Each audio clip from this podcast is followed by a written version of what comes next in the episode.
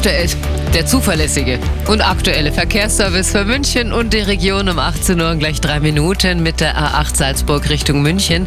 Zwischen Irschenberg und Hofeldinger Forst, da geht's momentan stockend voran. Da brauchen es etwa rund 15 Minuten länger.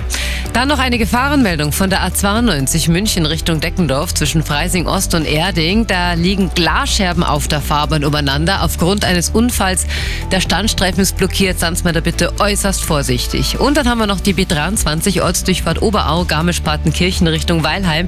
Zwischen B2 und Oberau, da geht es momentan auch nur stockend voran. Immer wieder Verkehrsbehinderungen äh, zwecks Blockabfertigung im Tunnel Oberau und einfach zu hohe Verkehrsbelastung. Aber Sie werden gebeten, die B2 nicht zu verlassen. Das wäre es gewesen. Gute Weiterfahrt wünsche ich Ihnen. Und hier noch Der Verkehr